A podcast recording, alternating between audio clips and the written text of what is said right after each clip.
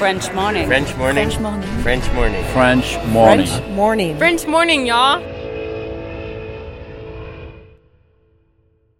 Cet épisode a reçu le soutien d'Agora Expat. Vivre aux États-Unis nécessite une assurance santé adaptée. Mais trouver la solution parmi toutes les offres peut s'avérer être un vrai casse-tête. Budget, besoin, franchise, difficile de tout combiner. Ne perdez plus votre temps, Agora Expat sélectionne et compare pour vous les meilleures solutions d'assurance santé.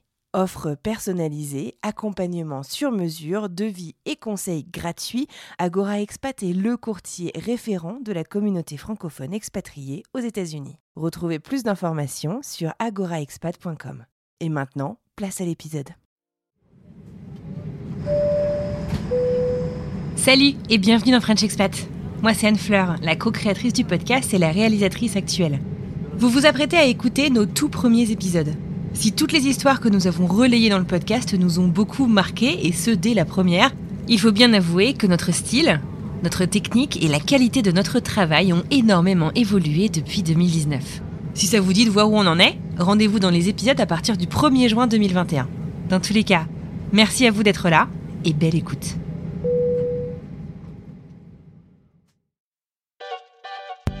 Ça n'a jamais été euh, un rêve, tu vois, le rêve américain, euh, non.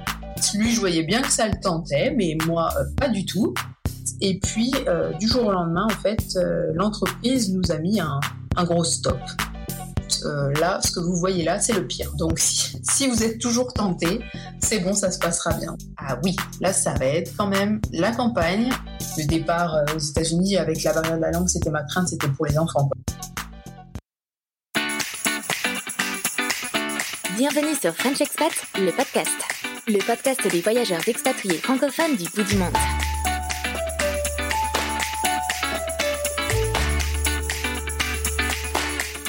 Bonjour à toutes et à tous et merci d'être présents au rendez-vous de ce nouvel épisode de French Expat, le podcast. French Expat, le podcast, c'est le podcast qui donne la parole aux expats français et francophones des quatre coins du monde. Notre but, c'est de raconter des histoires singulières d'aventuriers des temps modernes. On vous propose ainsi chaque semaine, tous les lundis, un nouvel épisode et on discute avec nos invités de l'expatriation qu'ils vivent ou qu'ils ont vécu. Moi, c'est Anne Fleur et je vous parle depuis Boston, aux États-Unis. Aujourd'hui, je vous amène dans l'un des plus canadiens des États américains, puisqu'il s'invagine littéralement dans ce pays si froid. J'ai nommé le Wisconsin. Il y a un peu plus de 4 ans, notre invité, alors maman de deux jeunes enfants, dont une de 16 mois, n'avait absolument aucune envie de s'expatrier hors de sa Marne natale, dans l'est de la France. Puis suite à une proposition et un faux départ, l'expatriation s'impose finalement à elle comme une évidence. Arrivée avec sa famille aux États-Unis sous un visa relativement précaire, le J1, mon invité nous parle aujourd'hui du défi qu'elle s'est fixé, à savoir de s'approprier elle aussi son expatriation, d'être femme d'expat aux US et maman à 100%. Nous discutons aussi de l'importance et du soutien de la communauté en ligne lorsque l'on est loin de chez soi, et de la résilience des enfants. J'ai le plaisir de vous présenter Fanny. Les plus connectés d'entre vous la connaissent sans doute sous le nom de Fanny French Family sur Instagram. C'est d'ailleurs là qu'elle partage avec générosité son quotidien de maman à temps plein de trois petites filles et d'expat voyageuse curieuse. Je ne sais plus trop comment j'ai découvert Fanny pour être tout à fait honnête, mais une chose est sûre, en tant qu'expat aux États-Unis, Fanny est un petit peu notre célébrité locale et nous sommes très heureuses de la retrouver aujourd'hui pour raconter l'histoire de son expatriation. Mais je ne vous en dis pas plus et je suis très heureuse d'accueillir Fanny sur le podcast.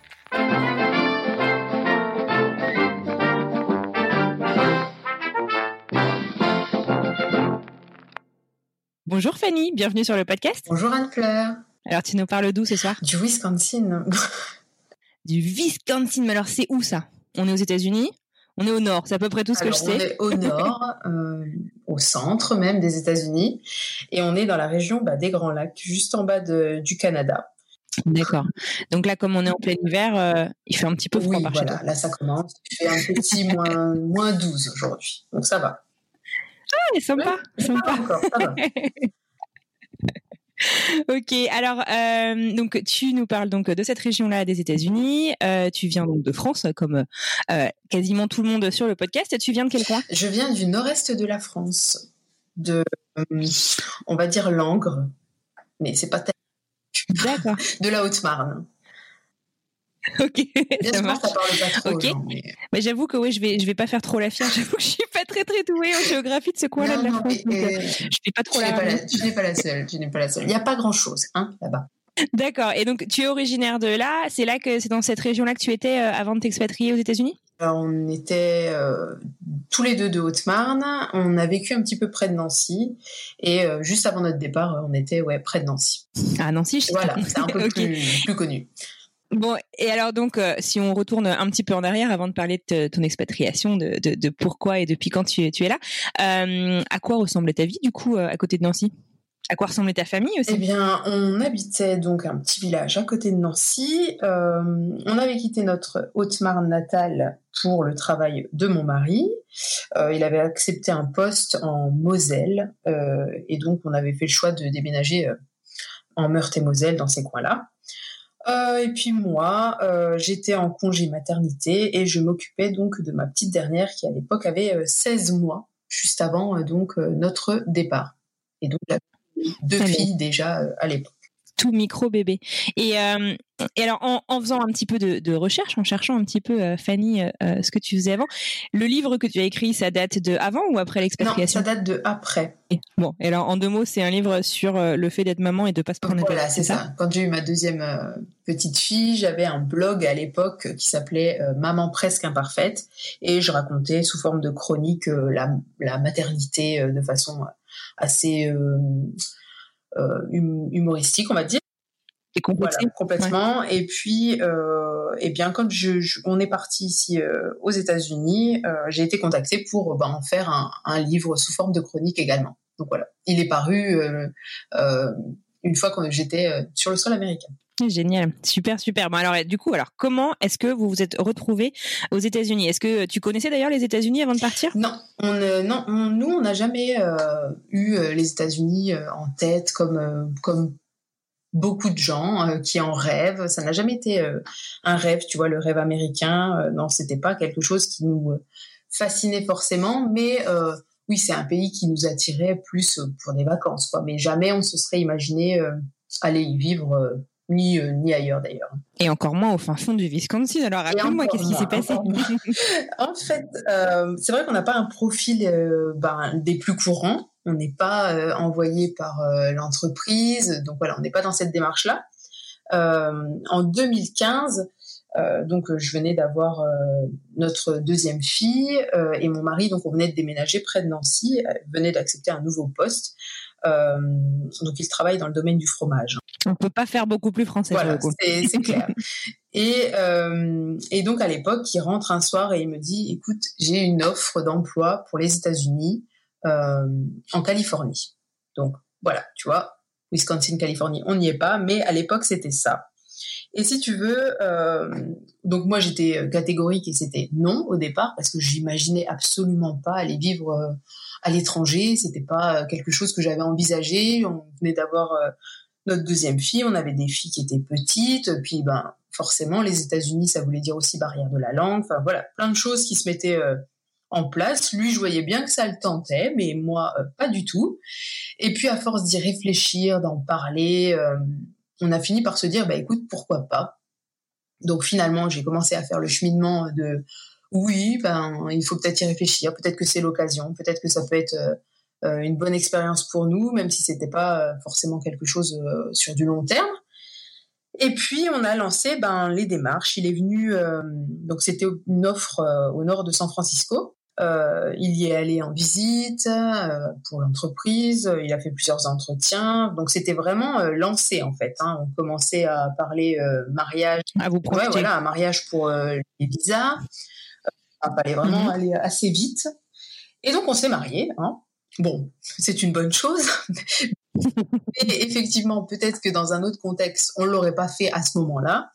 Euh, donc, on a tout fait un petit peu vite. Et puis, euh, du jour au lendemain, en fait, euh, l'entreprise nous a mis un, un gros stop en nous disant Non, non, qu'est-ce qui s'est passé? Bah, en nous disant que finalement ils avaient euh, réfléchi et que euh, ils préféraient privilégier un profil euh, de, de quelqu'un de célibataire. Ils avaient peur en fait d'envoyer une une famille euh, là-bas avec des jeunes enfants et tout ce que ça implique. ils avaient peur en fait que au bout de quelques temps, ben ça, ça, ne nous convienne pas en fin de compte et puis qu'on fasse le choix de, de rentrer en France. Ça a dû être vachement dur, du coup, vous vous projetiez, vous y étiez un peu dans votre tête, non? Mais complètement, parce qu'au final, même si au départ j'étais réticente, après, quand une fois que tu es vraiment dans le, dans le cheminement euh, et dans le projet, que tu, que tu commences à vendre des affaires, que tu te maries, que tu ah, projettes toute ta vie là-bas, sachant qu'on était en, en plein mois d'août, fin août, juste avant la rentrée scolaire, moi j'avais pas inscrite euh, euh, mon aîné à l'école puisque je pensais qu'on allait partir. Enfin, il y avait ah plein de choses qui, une énorme déception une, claque quoi. On s'est pris une grosse claque euh, et puis ben voilà, on s'est dit écoute, euh, maintenant qu'on a eu ça en tête, maintenant qu'on était prêt vraiment à sauter le pas et à tenter quelque chose à l'étranger, eh bien on va tout faire et on va essayer en tout cas, on se donne un ou deux ans maxi euh, parce qu'on estimait que c'était le bon moment au niveau de l'âge des filles, de, de, de, nos âges aussi et puis de la carrière de mon mari surtout. On s'est dit que c'était le moment d'essayer de ben de faire en sorte de trouver euh, un job pour euh, partir et puis tenter euh, l'aventure à l'étranger. D'accord. Et alors, comment est-ce qu'on fait? Parce que c'est un peu une question qu'on nous pose souvent. Moi aussi, j'aimerais bien venir aux États-Unis. Et c'est vrai que ce qu'on dit souvent, et du coup, j'imagine que tu vas, tu vas peut-être me prouver que j'ai tort, mais c'est pas facile de venir quand ta boîte te sponsorise pas. c'est pas facile en fait je, je retire ce que j'ai dit, de, de, trouver du travail sans avoir euh, bah, toute l'immigration qui a été euh, qui a été faite, quoi, tout le, le visa, etc. Comment est-ce que comment est-ce que vous y êtes pris? Eh ben écoute, euh, on me pose la question quasiment toutes les semaines sur Instagram.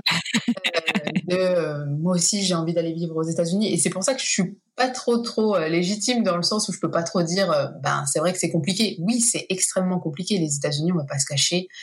si tu fais, tu viens, si tu viens pas en tant qu'investisseur ou, euh, ou euh, de par une entreprise, c'est quand même assez compliqué. Donc on s'est dit, on va essayer de d'envoyer, d'y aller un peu au culot en fait, d'envoyer des candidatures euh, spontanées dans le domaine d'activité de mon mari, donc dans des entreprises qui restent très spécifiques. Voilà, qui est quand même très spécifique, on est d'accord. Donc ça pouvait être un, un point positif pour nous. Euh, c'est clair. Ouais. Mon mari m'a dit, écoute, vas-y, tu fais, je te laisse faire. Donc J'étais un... Ah, tranquille Donc, c'est toi qui as fait toutes les candidatures C'est ça le C'est que c'est moi, en fait. Bien joué, mec Voilà, ah, merci. Hein. On me dit merci. Non, je rigole. Mais vraiment, donc, en fait, j'ai, on a fait... Euh, voilà, on avait préparé tout. Moi, je contactais les entreprises. Euh, donc, j'avais ciblé toutes les usines où ils faisaient du fromage aux États-Unis. Bien évidemment, au départ, j'avais quand même ciblé des usines en Californie, tu vois, je voyais un peu le soleil. Petite région sympa, quoi, ouais, Voilà, évidemment. Et puis, euh, et puis, ben, à force d'envoyer des candidatures, il y a une entreprise qui, miracle, euh, nous répond euh, que le profil donc d'Aurélien, de mon mari, les intéresse, que et ça tombe bien parce qu'il recherche euh, ben, une personne pour le poste que qu'occupe mon mari, euh, qu'occupait mon mari en France. Donc vraiment, vraiment euh, gros coup de chance. Le bingo, quoi, ouais. Vraiment bingo. Mais la chance qu'on a eue, c'est que c'était une entreprise américaine, mais qui avait été créée par deux Français il y a plus de 25 ans. Et donc, en fait, les, les directeurs étaient français. Donc, c'était beaucoup plus facile, mais sans le savoir, en fait, voilà, ils recherchaient à ce moment-là et et euh, nous, euh, on envoie cette candidature euh, qui leur tombe un peu du ciel et ils se disent bah, super parce qu'on recherche justement ce, ce, profil et on trouve pas ce profil-là chez les Américains. Et alors, il s'est passé combien de temps donc entre euh, le, le, le, stop que tu as eu donc fin août et la réponse de cette de cette nouvelle entreprise? Eh ben le stop c'était fin août en 2015 et le, les, les candidatures donc j'ai commencé dès septembre on va dire et dès janvier début février début février 2016, euh, on a de cette entreprise qui nous disait, bah, écoutez, euh, nous, euh, nous, ça nous intéresse. Donc, il a fait Skype, voilà, plusieurs petits entretiens. Mm-hmm. Et ensuite, ben, se poser la question de, bah, de venir, parce que c'était dans le Wisconsin. Et en plein hiver, du coup. Et en plein hiver. Eh ben, voilà, c'est ce qu'ils nous ont dit quand on est arrivé. Venez. En plus, on est au mois de février. On est venu, c'était un 24 février il faisait très froid, euh, il neigeait. Euh, Au moins, tu sais que ça peut pas être pire que ce que tu vas voir. Exactement. Là, elle m'a dit euh, à l'époque, écoute, là, ce que vous voyez là, c'est le pire. Donc, si, si vous êtes toujours tenté, c'est bon, ça se passera bien. Donc, on y est allé, ouais, un 24 février. Donc, Aurélien et moi, on avait laissé les filles en France. On a vraiment fait l'aller-retour bah, sur 3-4 jours. Et puis, ben, on a atterri ici, dans le Wisconsin. Et voilà. Génial. Et alors, la vie dans le Wisconsin, euh, euh, parce que on, on, passe tous par euh, un, un, minimum de choc culturel quand même, même si on essaie de se préparer euh, en arrivant dans un nouveau pays. Euh, le Wisconsin, donc aux États-Unis, ça reste en plus un État qui est un petit peu plus retiré. Euh, J'irai pas jusqu'à dire que tu habites à la campagne, mais un petit peu. Ah, tu, peux tu, peux le dire. Voilà. Si je peux le dire. Ah oui, oui, tu mais du coup, est-ce que tu peux nous raconter un petit peu comment s'est passé l'arrivée? Qu'est-ce que tu as découvert À quoi tu t'attendais? Et puis comment ça s'est vraiment passé finalement? Ben écoute, dès qu'on est venu déjà euh, en visite, euh, premier, euh, premier, choc en gros, c'était les routes. Parce que il faut, tu sors de Chicago, t'atterris à Chicago dans l'Illinois, euh, c'est quand même les grandes routes, voilà, c'est déjà impressionnant, les cinq voies, je ne sais combien là, et euh, plus tu t'enfonces dans les routes du Wisconsin, plus tu te dis ah oui, là ça va être quand même la campagne, on va être bien perdu, c'était vraiment pourquoi C'était même plus des routes. Au bout d'un moment, c'était des chemins. Enfin, c'était quelque chose de assez, euh, voilà, hein, c'était c'est typique, on va dire. Et euh, premier stop, euh, pas très loin de bah, où on habite maintenant, euh, une calèche qui passe avec des des amiches. Donc ah oui. c'est le choc, tu vois, gros choc. On ne connaît pas trop ça ah en non. France. Tu peux décrire pour les auditeurs qui ne connaîtraient bah, pas? C'est vraiment l'image qu'on peut avoir de euh, un peu comme comme dès que je monte sur Instagram, on me dit c'est la petite maison dans la prairie, mais c'est un peu ça. C'est euh, l'ancienne la, calèche avec euh, euh, les, les, tenues vestimentaires particulières. Euh, voilà, ils vivent dans des fermes. On en a, il y a énormément de communautés amiches par chez moi, autour de ma ville. ils vivent bah, dans des fermes sans électricité, sans sans euh, tout ce qui est moderne, hein, en fin de compte. Euh, voilà, ils ont pas de téléphone, ils ont rien, ils travaillent dans les champs, euh, ils travaillent beaucoup aussi, ben, pour les usines comme celle de mon mari, ils sont producteurs de lait bien souvent. Mais c'est vraiment, c'est dur quoi. Des fois, tu les vois l'hiver dehors quand il fait moins 30 en calèche. ouais, Ouais. Chaud, hein. Et à l'inverse, tu les vois parce que les, les, les étés euh, continentaux aux États-Unis ah ouais. sont très très très très chauds euh, et tu vois qu'il fait 40 degrés. Ils sont les, et les femmes sont avec des gros collants oh en laine, ouais, des, robes qui les couvrent de la tête aux pieds. C'est pas exactement. Facile, tu les vois travailler dans les champs sous 30 degrés. Euh Mmh. C'est une communauté du coup qu'on retrouve aux États-Unis, qui, je crois, si je dis pas de bêtises, est surtout localisée en Pennsylvanie, oui, euh, oui. mais qu'on retrouve un petit peu partout. Il y en a un petit peu euh, aussi ben, par chez moi dans le Midwest. Euh, non, mais c'est vrai que euh, bien, bien souvent c'est plus en Pennsylvanie. Sont, la communauté est plus présente là-bas. D'accord, voilà, ça donc fait ça, partie du, coup, du, du, premier choc en arrivant sur la route, tu vois. Et après, quand on s'est installé euh, ici, bah, c'était euh, oui les, les, les, premières choses, c'était les magasins, c'était euh, les grosses quantités, les galons de lait, les les pots de glace gigantesques. Enfin, c'était vraiment tout ce genre de choses auxquelles on fait plus du tout euh, attention maintenant.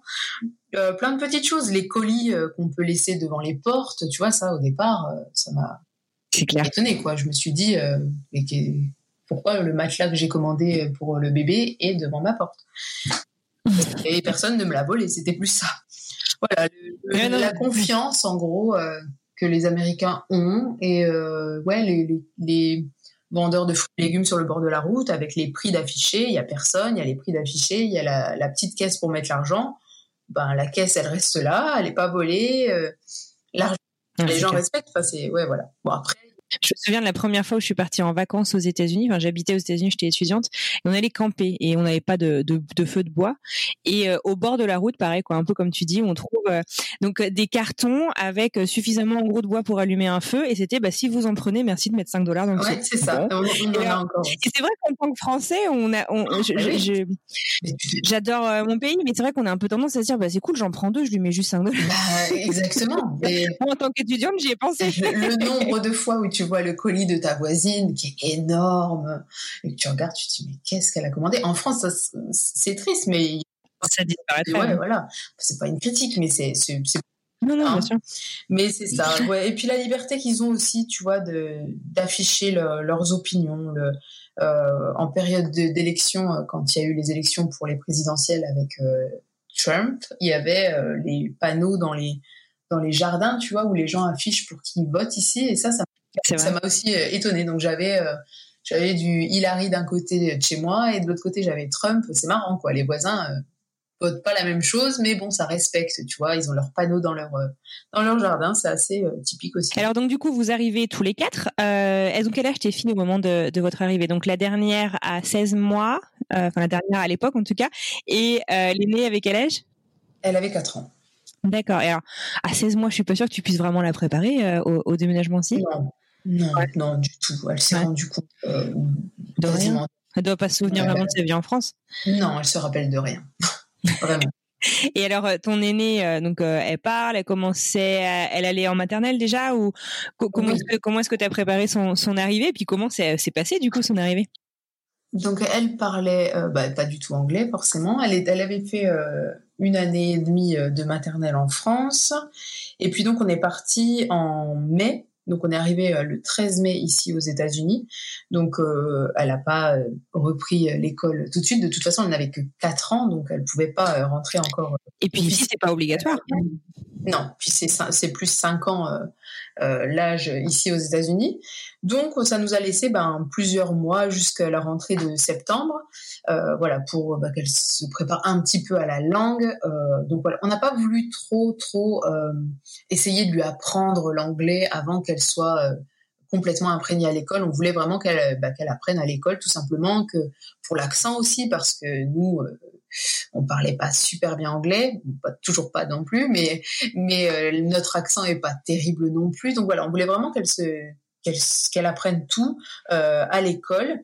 Donc après on lui a expliqué, elle avait pu visiter l'école, enfin c'était assez euh, c'est quand même assez bien fait. On va dire qu'ils ont quand même l'habitude des étrangers euh, aux États-Unis et que tout est, est, est fait pour que tes enfants soient euh, plutôt bien pris en charge et bien accueillis.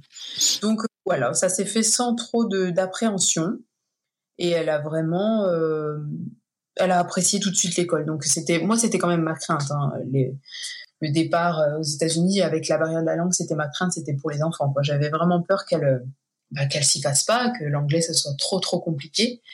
Et puis en fin de compte ben c'est souvent eux qui s'adaptent le mieux et le plus vite hein.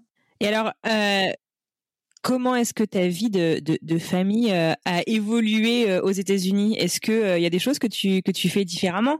Est-ce qu'il y a des, des traditions que tu as choisi justement d'incorporer à ta vie de famille maintenant? Ou, inversement des choses que, tu que tu refuses d'intégrer à ton quotidien? Eh bien, on essaye de, euh, de garder un petit côté français quand même, tu vois. À la maison, euh, on garde le français, Le fromage? Non, rigole. on garde le fromage aussi quand on en trouve du bon. Tu sais que le Wisconsin, c'est quand même euh, l'état euh, euh, du fromage aussi. hein. mais Faut que vienne faire un tour. non tu, non, tu vas être déçu, tu vas être déçu. Tu ne retrouveras jamais le- la qualité du fromage français, c'est pas possible. Mais euh, ouais, niveau tradition, on essaye de quand même euh, s'intégrer au, au maximum hein, aux États-Unis. Donc on fête Thanksgiving, on essaye d'incorporer euh, les fêtes. Après, on apprécie franchement les fêtes américaines.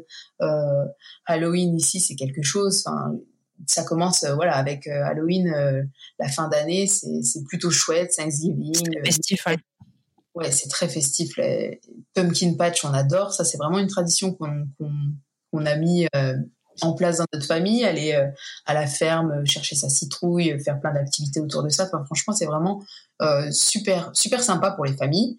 Euh, voilà, plein de petites choses comme ça. euh, et puis, ouais, on garde quand même notre petit côté français plus pour, euh, tu vois, j'essaie de maintenir les horaires un peu français pour les repas. Je tu ne pas. dînes pas à 17h30. Non, je ne dîne pas à 17h30. D'ailleurs, je me suis toujours dit, mais comment ils font pour manger en famille à 17h30 Mon mari n'est jamais quitte à 17h30. Donc, c'était ouais, une des premières questions. Mais c'est vrai qu'ils dînent quand même très tôt ici. Mais ça, on essaye de garder euh, le petit côté français quand même. D'accord. Et euh, alors, on a parlé donc de, de, de tes deux de tes deux filles. On peut dire leur prénom ou pas? Oui, tu peux, oui. D'accord. C'est Lina et Zélie, c'est ça? Oui, c'est ça. D'accord. Donc, euh, on a parlé donc de Lina et Zélie qui sont arrivées euh, aux États-Unis. Euh, et ta famille s'est agrandie récemment? Oui, récemment, il y a quatre mois, oui. Oui, j'ai eu bah, une troisième fille. Hein. Ouais. On fait, Power. Félicitations. Oui, merci. Euh, donc oui, j'ai vécu une grossesse aux États-Unis. Voilà, j'avais vécu deux grossesses en France, mais ça faisait une expérience de plus. Une grossesse aux États-Unis. Donc une nouvelle fille, oui, Nora, qui est née euh, il y a quatre mois, euh, donc ben, qui est américaine pour le coup. Génial, mais écoute, c'est super. Et alors, raconte-nous un petit peu. Enfin, est-ce que tu peux nous parler un petit peu des, différences de la, grossesse entre, les États-Unis et la France? Est-ce que tu as observé des différences d'ailleurs ou est-ce que finalement c'est c'est tout pareil? Alors, je dirais que le suivi est quand même assez semblable. Euh, bon, après, ça dépend évidemment de, voilà d'où tu te fais suivre euh, ici aux États-Unis et puis pareil en France. Hein, des fois, d'un gynécologue ou d'un centre à un autre, ça change. Mais c'est relativement similaire au niveau des visites, euh, tout ça. Après, il y a quand même euh, des petites différences. Ben, déjà, le, le, le, il y a moins d'examens euh, physiques, on va dire, aux États-Unis. Tu vois, ils ont un côté quand même euh, très, très, euh, comment dire, à préserver ta vie privée, ta vie intime. Donc, ils font très, très attention. C'est vrai. Ouais, très, très. En France, c'était pas du tout comme ça. Hein. Euh, le, le coût hein, de la grossesse, forcément. Le coût d'une grossesse et d'un accouchement aux États-Unis, c'est différent euh, bah, de, de, la France, hein, puisqu'en France. As eu tu, tu as-tu euh, payé de ton Non, moi j'avais une très bonne euh, assurance euh, santé, heureusement. Et ça, mm -hmm. ça nous a ouais. coûté 1800 dollars. Ah, quand même ouais. Ah, moi j'ai pas, pas payé un rond. Ah, okay. Tu as rien payé du tout Ah, ouais, d'accord. Non, j'ai rien non, payé. Et ben, moi, c'était 1800 dollars et au-delà de ça, on était remboursé en fait.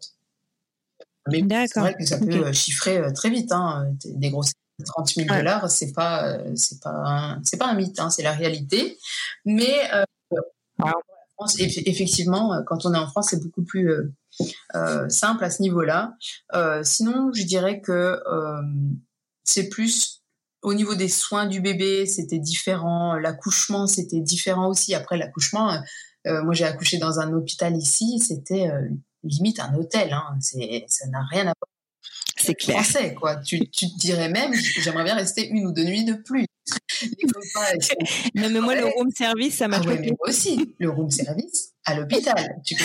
Il y a un menu Exactement. où tu peux choisir. Je me souviens, moi, j'ai je, j'ai accouché le jour de Noël, du coup, je rêvais, c'était un carrot cake, donc je commandais mon carrot cake dans ma chambre.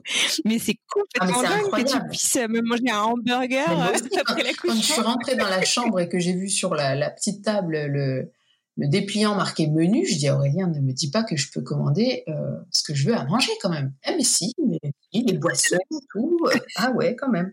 Bon, effectivement, après tu le payes tout ça, donc euh, voilà, c'est aussi euh, c'est choc par notre ouais. assurance, mais c'est vrai que c'est pas, c'est différent quoi. Donc ouais, plein de petites choses, pas de rendez-vous d'anesthésiste pour la péridurale, ça n'existe pas ici. Euh, après l'accouchement, on n'a pas de rééducation du périnée pour les femmes. voilà, c'est plein de petites choses. Euh, et puis surtout, euh, toujours, à, je sais pas toi, mais moi, une question qui est revenue tout le long de ma grossesse, à chaque fois que j'avais rendez-vous avec euh, ma gynéco ou autre, j'avais toujours la question euh, Are you safe at home? À chaque fois, euh, cette question est revenue, ça m'a ah ouais. étonnée en fait. Tout, tout, le long, tout le long, c'était ça. On me demandait euh, si tout se passe bien. Tu te sentais en ah, sécurité oui, il faut, quoi. Il faut, il fallait tout le temps, ah ouais. tout le temps. Moi, c'est tout le temps. Euh, même chez le médecin, il, il, vérifie toujours ça et ça me fait. Euh... Bon, après, il me demande ça à côté. Donc, euh, bon, je suis pas vraiment en sécurité. Je suis pas sûre que je, je pourrais dire oui. ouvertement, mais bon. Mais c'était le genre de questions un peu bizarres. On avait le droit à un traducteur aussi oui. pour l'accouchement. La, ça, ça m'avait étonné qu'il que même un traducteur français puisse être dispo pour l'accouchement si besoin. Ouais, c'est dingue. Ah ouais, on m'a, on m'a pas proposé, mais c'est vrai qu'avant euh, l'accouchement, on te fait remplir tes papiers faits d'admission, genre quelques semaines avant. Enfin, moi, en tout cas, c'était ça, et on m'avait demandé quelle était ma la langue dans laquelle je voulais qu'on me parle. Donc, effectivement, peut-être que peut-être qu'on aurait. Ah oui, oui, je pense que ça aurait pu être. Excellent, excellent. Et alors, euh, bon, je, je t'inquiète pas, je sais que ta fille euh, a, a quatre mois, je, ne te parle pas de faire un quatrième enfant, mais mais j'allais dire si c'était à refaire aux, États-Unis ou en France, mais bon, mais même, enfin, est-ce que du coup, je sais pas, t'as as eu une une préférence sur la manière dont t'as été prise en charge entre les deux pays ou finalement, ça, je veux dire, tes tes filles sont tellement fantastiques que tu t'en fiches quoi? non, mes filles sont fantastiques, mais mais j'ai j'ai préféré vivre ma grossesse ici, vraiment. Ah ouais. J'ai trouvé que j'ai trouvé que l'accompagnement, en fait, euh, ben, on te considère un peu plus comme euh, un individu ici, tu vois. Ça faisait moins euh, numéro, ça faisait moins à la chaîne, un peu comme en France. Alors attention, hein, c'est pas une critique, hein, mais par exemple moi ma première grossesse c'était quand même un suivi euh, assez euh, assez limite quoi, hein, pas trop euh, pas trop d'échanges, pas trop de tout ça. Alors même si ici des fois c'est peut-être beaucoup trop, on a toujours tendance à dire que les Américains en font trop, même dans leur façon de de, de, te, de te saluer ou de, de te dire euh, comment ça va et tout ça. On, on a souvent tendance à entendre ça, mais d'un côté, bah, on s'en fiche. Euh, c'est toujours bon à prendre, tu vois, ce, ce, ce trop, euh, ce, ce positif en fait qu'ils ont. Et moi, j'ai trouvé que ouais, le suivi était euh, plus sympathique plus aux États-Unis, on va dire. Alors, euh, on revient donc un petit peu sur sur votre arrivée. Donc, tu disais euh, que euh, vous évitiez, par exemple, de, de parler trop anglais à ton aîné en attendant qu'elle commence l'école aux États-Unis, parce que tu voulais pas l'induire en erreur avec votre accent, des choses comme ça. Est-ce que tu peux nous parler un petit peu Et justement, j'ai oui dire que vous avez une petite anecdote, euh, tu aurais une petite anecdote à me partager d'un McDonald's, un, au McDrive. quand on est arrivé, la barrière de la langue, c'était euh, quelque chose, tu vois. Mon mari, il avait un niveau, on va dire, scolaire, mais je dirais scolaire plus plus, tu vois, où il, s'en sortait un peu plus que moi. Mais moi, l'anglais, c'était vraiment euh, scolaire moins moins. Hein. moi aussi. scolaire de j'ai rien fait à l'école et j'ai pas suivi les cours d'anglais et je le regrette d'ailleurs. Mais vraiment une catastrophe, mais même au niveau compréhension. Et puis euh, l'accent américain, c'est quand même spécial, c'est quand même euh, voilà, hein, un Américain qui te parle euh, anglais, c'est c'est bien pas prononcé. De pause, ça va très vite, on articule peu. Ouais, voilà. Et puis dans le Wisconsin, je pense aussi qu'il y a un Américain, un accent encore plus prononcé, enfin plus particulier.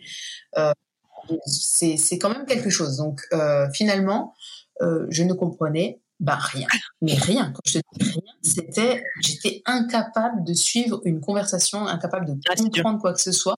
Euh, les débuts ont été quand même très difficiles. moralement, ça n'a pas dû être euh, facile. Ouais, c'était pas évident. C'était pas évident bah, de se dire en plus, bah, débrouille-toi puisque ton mari euh, est au travail. Mmh il a d'autres choses à faire. Et puis, ben moi, il fallait que je me bouge un petit peu quand même, quoi, et que je sorte. Et puis, il faut dire aussi une chose, c'est que ça aide ou ça aide pas, mais les Américains sont quand même très euh, euh, bavard et souvent même dans les magasins, euh, la caissière. C'est vrai. Quand tu vas, la caissière va te poser des questions ou te dire si tu as passé une bonne journée ou une bonne soirée. Enfin, tu vois, les gens sont avenants ici. Et ils cherchent. Ouais, tu sais pas comment répondre.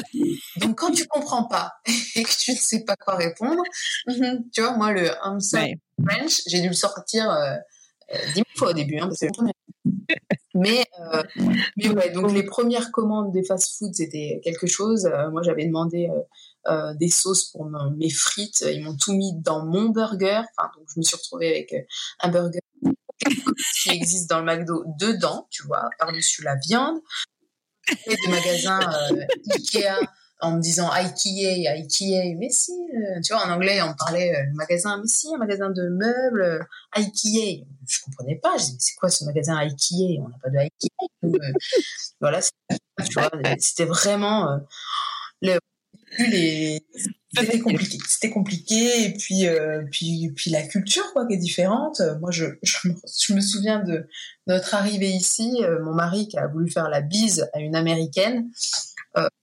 je, je t'imagine bien la réaction de cette américaine qui a rebondi qui a, qui, qui a cru que voilà quoi, qu'il allait lui sauter dessus, alors que pas du tout. Et lui faire la. C'était un choc. Ouais. Et c'est surprenant d'ailleurs parce que les Américains, moi je sais que c'est quelque chose qui me mettait très mal à l'aise au début. Ils vont te prendre facilement dans ah les bras pour te faire un câlin. Et moi je trouve ça vachement plus invasif. Euh, euh, c'est mon espace vital quoi. Je, j'avais du mal. Bon maintenant c'est maintenant ça, ça va mieux. Et alors que nous, bon, on fait une petite bise et finalement on fait des bises où on met à peine nos lèvres sur la joue des gens quoi. Exactement. Euh, et, et, et, ça, ça les fait mais tailler. Ah oui. alors, et moi je suis comme toi, tu vois. Autant autant je trouve que la bise ça, ça, va. Enfin, mais alors le, le, le câlin à l'américaine, moi j'avais beaucoup de mal aussi. Et puis de ne pas savoir à partir de quel moment tu es assez intime avec une personne pour lui faire un câlin. C'est quand même spécial aussi ça. Hein. Mais bon. Oui, c'est ça, c'est ça. Mais je sais qu'on on me faisait un câlin, du coup j'étais, mais tu sais, euh, le cliché quoi. J'étais la nana, je restais les bras ballants, je savais pas quoi. oui, mais moi aussi, tu sais pas comment faire de ces bras. Dans ces cas-là, franchement, c'est pas naturel pour nous, vraiment pas. Exactement. Non, moi je fais pas des câlins aux gens que je ne connais pas, je fais des câlins à ma famille, c'est tout. Oui, c'est ça, c'est ça, exactement. Même à mes potes, a priori, je les câline pas tous les jours. Quoi. Enfin, bref. ok. Euh, alors du coup, donc euh, pour continuer nous sur cette cette barrière de la langue, comment est-ce que tu as fait pour euh, pour euh, pour t'améliorer parce que ça, ça, devait pas être complètement facile au début. est-ce que tu as, suivi des cours? Est-ce que en fait finalement c'est en, en Bon, en vivant, en vivant là-bas, on, on, apprend par la force des choses? Tu peux nous raconter non, eh ben, C'était vraiment en vivant là-bas. Euh, voilà, je me suis forcée un petit peu ben, à sortir, à aller euh, à la bibliothèque avec euh, mes enfants, à aller dans ce qu'on appelle les bah, les story time à la bibliothèque, les, les rencontres maman et enfants autour d'un café. Enfin voilà, je me suis forcée un petit peu. Par chance, j'ai fait la connaissance aussi de de deux américaines mais qui parlaient un français, un super français, d'une américaine qui avait vécu en France qui, m'a beaucoup aidée. Euh, et puis d'une autre bah, qui est professeure de français ici, mais qui est américaine, et pareil, qui m'a vraiment aidée aussi, bah, ne serait-ce que pour l'administratif, toutes ces choses. Et, puis, bah, force de sortir, de voilà, de se faire un peu violence, on va dire, euh, ça va. On, s'y fait. En compréhension, j'ai bien, euh, j'ai bien évolué là-dessus. j'ai toujours euh, plus de mal niveau vocabulaire parce que forcément, je suis, c'est toujours plus difficile de parler que, de, comprendre, c'est normal. Euh, c'est vrai que c'est frustrant au bout d'un moment parce que tu vois que ton mari il évolue hyper vite, euh, qu'il parle un anglais euh, parfait, euh, que tes filles qui rentrent à l'école ben, évoluent très vite aussi, qu'elles ont un accent que toi tu n'auras jamais. Mais ça c'est bon, c'est génial pour elles. Mais toi, en fin de compte, tu restes quand même à un stade où tu, tu progresses niveau compréhension, mais tu as l'impression que tu qui arrive à un moment où tu progresses plus quoi. Ou que as, tu comprends tu suis une conversation mais euh, par moment bah tu as toujours ce, ce petit problème de vocabulaire euh, qui fait que bah tu peux pas avoir euh, forcément des super conversations comme tu avais l'habitude d'en avoir en France. Et puis ben forcément quand tu es un peu bavarde c'est un peu frustrant au début je comprends, je comprends, je comprends. Mais bon, heureusement, il y a Instagram.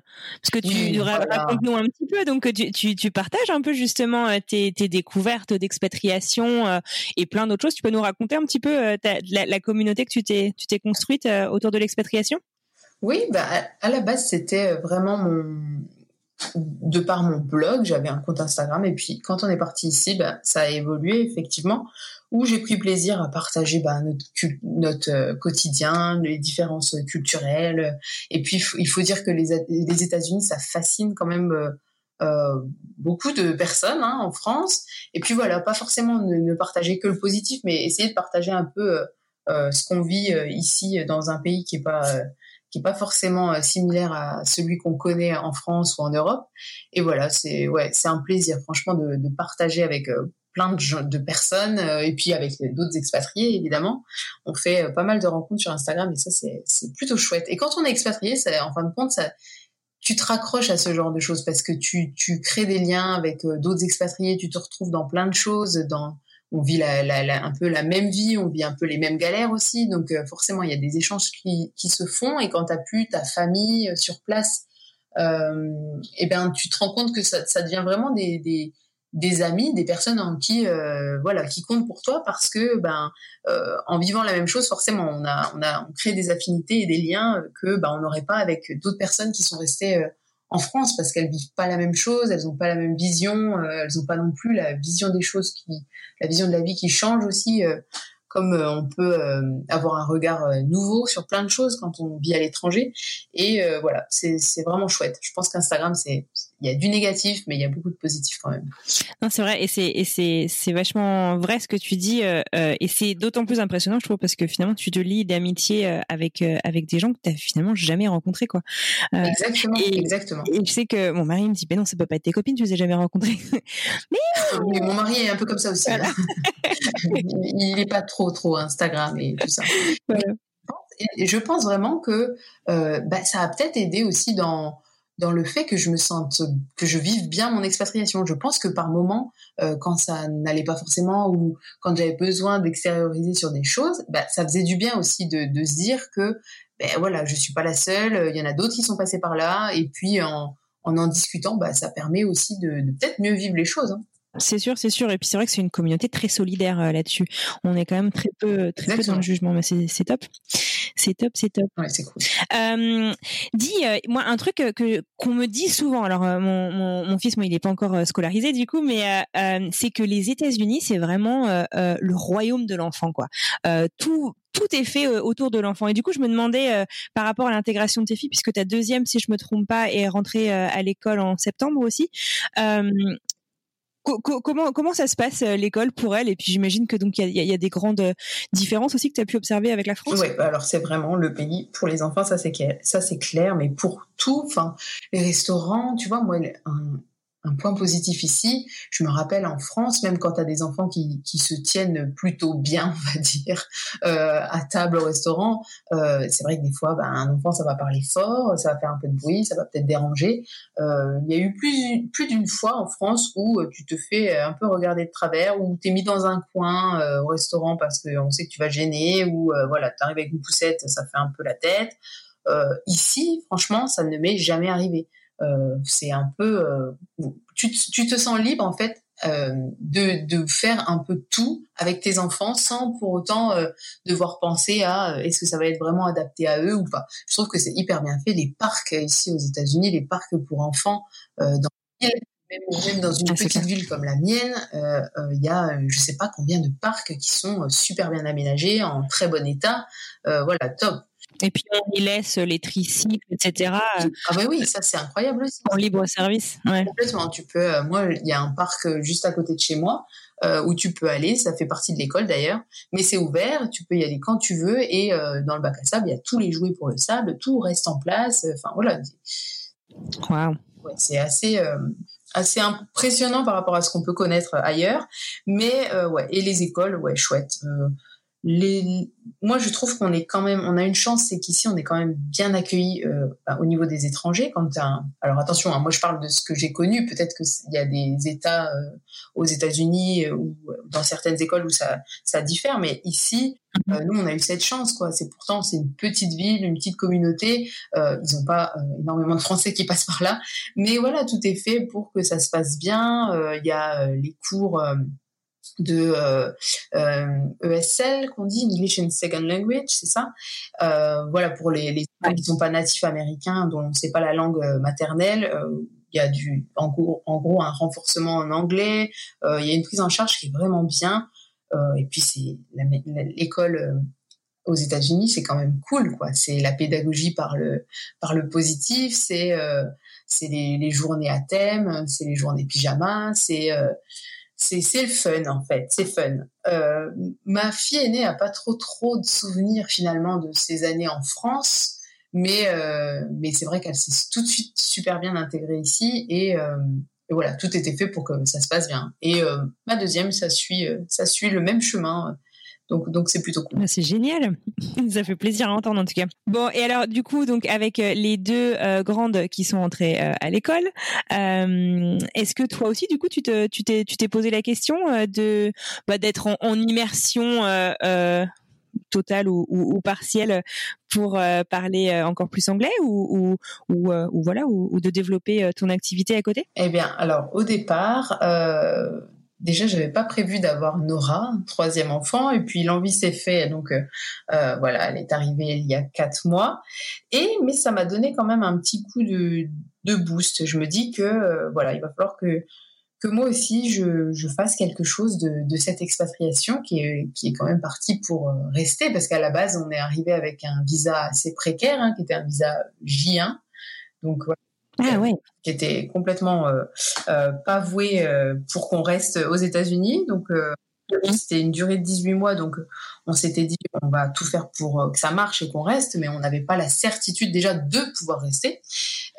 Ouais. Et puis très vite l'entreprise a mis a lancé la, les démarches pour la green card qu'on a obtenue il y a un peu plus d'un an maintenant. Donc voilà, ça a été très vite et maintenant on a cette, certitude bah, que déjà ça nous plaît, qu'on se sent bien ici, qu'on a envie de que ça dure. Et, euh, et euh, ben, pour le coup, voilà, moi, il va falloir aussi que euh, ben, je puisse faire quelque chose ici. Alors, j'ai aucune idée de quoi. je sais pas si ça se fera avant ou après que Nora aille à l'école. Je sais pas si elle ira un peu en crèche. Enfin voilà, c'est vraiment le flou pour l'instant. Mais c'est vrai que j'ai envie aussi de bah, de ne pas être que la femme femme d'expat euh, comme euh, comme comme beaucoup hein. il y en a il y a beaucoup qui arrêtent leur carrière ou qui suivent ou qui ou qui voilà qui, qui mettent un peu tout côté euh, euh, pour que pour que tout se passe bien. Et je pense que dans notre cas en tout cas c'était nécessaire. La réussite de mon mari c'est aussi parce que moi à côté je suis à la maison et qu'il n'a pas à se soucier de tout ça et que que nos filles enfin voilà je gère le reste. Et voilà. Il a on va dire euh, le, la voie libre pour euh, s'épanouir et puis réussir dans son domaine et ça c'est chouette. Euh, mais voilà moi aussi un jour je pense que euh, je vais avoir envie de je sais pas d'entreprendre ou de ou de ou de travailler. Mais en tout cas je, je veux essayer de faire quelque chose ben, qui, qui, me plaise déjà avant tout. Donc voilà. C'est vrai que c'est en, en réflexion D'accord, donc on est au stade de l'exploration. Écoute, on, voilà, on te souhaite de Qu'est-ce que je vais pouvoir faire ouais, D'accord, mais en tout cas, il y a une envie. Bah, c'est super. L'envie est là, ouais. Et puis, euh, la green card fait que bah, je peux déjà, donc euh, c'est déjà bien. Mais justement, ça m'amène à, un point. Donc, euh, la green card, vous l'avez depuis un an, c'est ça? Donc, vous avez été combien de temps sur le J1 Eh bien, on est arrivé en mai 2016. Euh, notre vient durait, je crois que c'était 18 mois ou 20 mois, je sais plus, bon, à peu près 18 mois. Et puis, euh, mais très très vite, euh, les démarches de la green card ont été euh, ont été lancées. voilà, donc on a été, on va dire, un an et demi dans la dans la procédure dans la procédure dans la procédure green card. Ah, c'est long, hein. Ouais, une procédure, et pourtant c'était une procédure quand même accélérée. Hein, euh, et euh, voilà, on va dire un an et demi entre le tout début, tout début, tout début des, démarches et le jour euh, où on l'a reçu en main. D'accord. Et donc ils ont lancé en fait la procédure assez rapidement quand vous êtes arrivé, quoi. Oui, oui, oui, vraiment dans les mois qui ont suivi parce que oui, ça devait être, je crois, en septembre ou octobre, ils commençaient à en parler et puis à lancer les, les, démarches parce que on s'est vite rendu compte en fait qu'on rentrait dans aucune autre catégorie de visa. Donc c'était on n'avait pas le choix. S'ils si, voulaient nous garder et euh, si on voulait nous rester, mhm. il fallait qu'on vise euh, là-dessus, puisque le H1B, euh, par exemple, qui est un visa qu'on aurait pu obtenir, il est passé maintenant sous, sous tirage au sort et quand on a, on l'a quand même fait, hein, mais on n'a pas été tiré au sort, donc on n'a pas pu prêter ça là. Donc voilà, on n'a pas eu de chance, mais finalement, on n'a pas eu de chance, mais euh, on a quand même euh, voilà obtenu. Ouais, non, vous avez vous avez eu euh, un peu le Graal quand même qui est très convoité. Exactement. Donc c'était vraiment pas plus mal hein, de, de, ne pas rentrer dans ces finalement. Et alors donc du coup, donc vous n'êtes pas rentré dans cette case-là. Vous avez eu la carte verte, qui est donc pour ceux qui connaissent pas la carte de résident permanent aux États-Unis. voilà. Alors du coup, résident permanent, bah, ça m'amène forcément à me poser la question. Vous vous voyez rester aux US Alors, vous avez acheté votre maison d'ailleurs, non? Oui, on a acheté une maison il y a deux ans presque maintenant. Oui, oui. Euh, ouais, on se voit rester. Euh, on se voit pas forcément ici. Enfin, on n'a pas de, de, voilà, on n'est pas fermé à ça. De toute façon, si on nous avait dit il y a quatre ans tu vivras aux États-Unis, on n'aurait pas cru. Donc, on n'est plus trop non plus du genre à à parler euh, trop vite, mais on ne sait pas. Voilà, on sait pas de quoi demain est fait. Mais euh, effectivement, si là à l'heure actuelle tu me poses la question, je te dis je, je, nous vois rester ici. Et, euh, et c'est valable pour tous les deux. On se voit pas, on se voit pas rentrer en France, on se voit pas forcément dans un autre pays, mais en tout cas, on se voit aux États-Unis. Euh, voilà, ici ou ailleurs. on est très bien ici, mais ailleurs, pourquoi pas. Mais en tout cas, ouais, on se voit rester sur du long terme. Mais bon, ne jamais dire jamais, on ne sait pas. Exactement. Et alors, euh, donc, euh, un truc dont tu parles quand même assez souvent pendant l'hiver sur Instagram, c'est la neige et l'hiver qui est quand même très très rude. Donc au Wisconsin, on en parlait euh, au début de l'épisode. ouais, si, si, si vous bougez, ça t'intéresserait peut-être d'avoir un tout petit peu plus de soleil, j'imagine? Ah oui, parce que là, bah, partir pour, pour, la même neige, non, non, non, non. Écoute, la vie ici est quand même cool, tu vois. Le Wisconsin, c'est quand même, c'est pas connu, mais c'est quand même c'est très calme, c'est c'est c'est hyper euh, sympa pour tous pour la vie de famille, le coût de la vie est pas élevé. Enfin, c'est vraiment, il y a beaucoup de points positifs pour le, Wisconsin. Mais effectivement, la météo, c'est quand même très spécial. On a vraiment un hiver bah, canadien. Hein, qui dure six mois. voilà, qui dure six mois si tout va bien. Euh, ouais, voilà, on a quand même eu de la neige là euh, le, à Halloween. C'est bon, quoi. Et on peut en avoir jusque juin, quoi, début juin. C'est pas Sérieux? Ah oui, oui, l'année dernière, on a eu une petite, euh, voilà, un petit coup, allez hop, pour te dire, c'est pas l'été, c'est pas l'été. ne prends pas tes ailes. Voilà, ne sors pas les tongs, ce n'est pas la peine.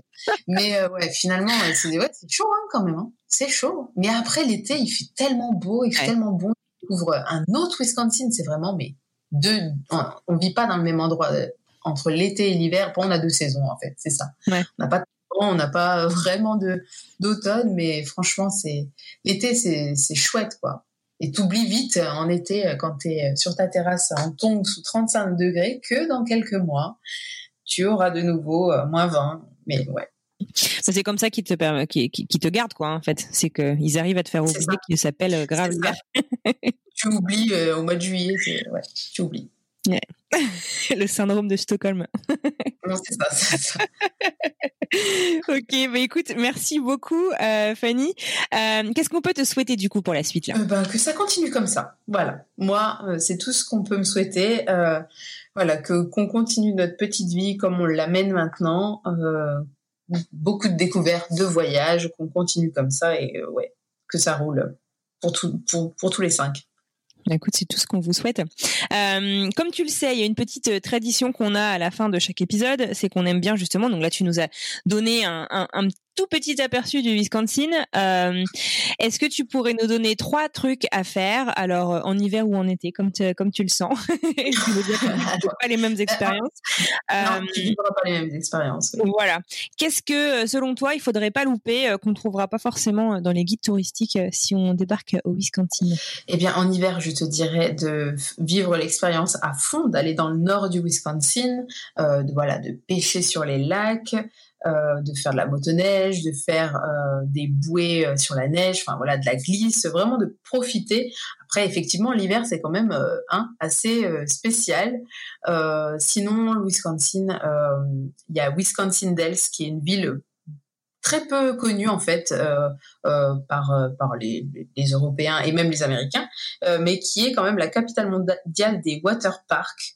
donc voilà, c'est une ville où ah. Une concentration euh, énorme de parcs d'attractions et surtout de parcs aquatiques, euh, de jeux. Enfin, c'est la ville pour euh, les enfants et les grands enfants, on va dire, des bateaux. Enfin, il y, a plein, plein, plein de choses à faire pour tout ce qui est amusement. Voilà, c'est assez typique. Donc plutôt en été, ça j'imagine. Oui, plutôt en été. Je te conseille, c'est mieux, effectivement, c'est mieux. Mais euh, ouais, c'est vraiment sympa.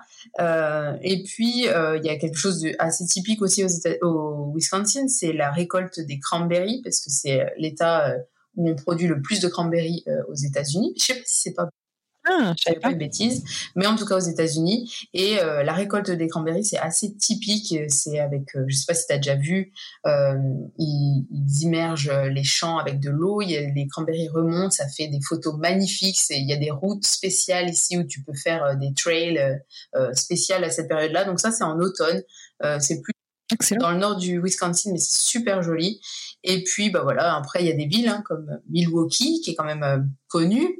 Euh, qui est mhm. donc la plus grosse ville du Wisconsin avec euh, euh, plein de brasseries. On est un gros producteur de, de bière euh, donc, et de fromage. Hein. Dans le Wisconsin, c'est la bière et le fromage. donc il y a plein de brasseries à ouais, voilà, c'est ça. Euh, le musée Harley pour les fans de Harley Davidson, qui est donc originaire de, de Milwaukee. Le Summerfest, qui est un des plus grands festivals mondiaux de musique qui se déroule en, en, été à Milwaukee. Puis une dernière chose, bah, Madison, qui est une petite ville euh, bien sympa, qui est la capitale du Wisconsin, entourée des, des quatre lacs. C'est une ville qui est très jolie, magnifique, avec un super beau Capitole qui ressemble un peu à celui de, de Washington. Euh, voilà, mmh. market en été, euh, euh, plein de petites choses à faire finalement, et voilà, hein. ça, ça, mérite d'être découvert un peu plus. Écoute, euh, franchement, euh, je sais pas, mais tu devrais peut-être signer un, un partenariat d'influenceur euh, avec le tourisme du Wisconsin là, parce que t'as.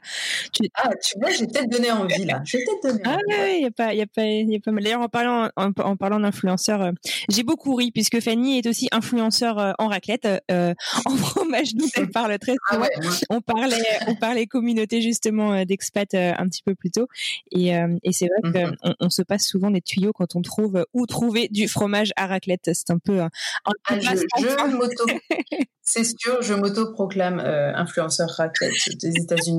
je pense que grâce à moi, Aldi euh, et euh, Trader Joe ont fait un gros, un gros coup cette année encore. Mais effectivement, il faut trouver les bons coins et les bonnes offres. Mais figure-toi qu'on produit de la raclette aussi dans le Wisconsin. Donc tu vois, j'étais faite pour. Mais c'est ça à une heure de chez moi, il y a, euh, tu peux aller acheter carrément en meule. On achète une demi-meule de raclette avec des amis français ici ah. et on se parle. Tu vois, donc nous, on est des privilégiés de, aux États-Unis. Ah, vous êtes bien lotis hein, quand même. En fait, vous avez, vous avez tout ce qu'il faut dans le Wisconsin. Oui, mais on a froid. bon, on peut pas tout avoir. voilà, effectivement. Mais écoute, euh, merci beaucoup. En tout cas, ça donne envie euh, de, de venir faire un tour. Si donc nos auditeurs, il y en a qui ne te connaissent pas, où est-ce qu'ils peuvent te trouver? Et bien sûr Instagram, oui, sur Instagram. Euh, sous le pseudo Fanny French Family. Très bien, très bien. Écoute, euh, Fanny, c'était un grand plaisir pour moi euh, de t'avoir sur cet épisode. Un grand merci. Eh bien, plaisir partagé. Merci. Merci. À bientôt. À bientôt. Et voilà, c'est tout pour aujourd'hui. Si vous souhaitez retrouver les bonnes adresses de notre invité, rendez-vous sur Mapster. Cherchez notre compte French Expat, le podcast tout attaché, et vous retrouverez ainsi toutes les bonnes adresses de tous nos invités d'ailleurs, un peu partout dans le monde. Merci infiniment à vous d'avoir écouté ce tout nouvel épisode jusqu'à la fin. S'il vous a plu, n'hésitez pas à nous laisser plein d'étoiles et un avis sur Apple Podcast. C'est le meilleur moyen de nous aider. D'ailleurs, je souhaite partager avec vous euh, une euh, des reviews que nous avons obtenues sur Apple Podcast récemment. Un grand merci à Claire du Canada qui nous dit génial, tellement une bonne idée ce podcast. Expatrié au Canada depuis bientôt 4 ans, j'adore découvrir d'autres histoires d'expatriation. Merci. Eh ben, écoute Claire, merci à toi pour ton soutien, ta fidélité et merci beaucoup d'avoir pris le temps de nous laisser un avis sur iTunes. Sachez que vous pouvez également nous soutenir en partageant cet épisode avec votre entourage, un futur expat qui se pose plein de questions ou encore un expat qui pourrait se retrouver dans notre communauté, par exemple. Pour plonger dans les coulisses du podcast, rejoignez-nous sur les réseaux sociaux, Instagram, Facebook et LinkedIn, at French Expat, le podcast. Pour retrouver tous les liens vers tous les épisodes, les plateformes, les réseaux sociaux, c'est encore plus simple, direction notre site internet frenchexpatpodcast.com. Je vous retrouve la semaine prochaine pour un nouvel épisode. En attendant, je vous souhaite une excellente semaine. À bientôt!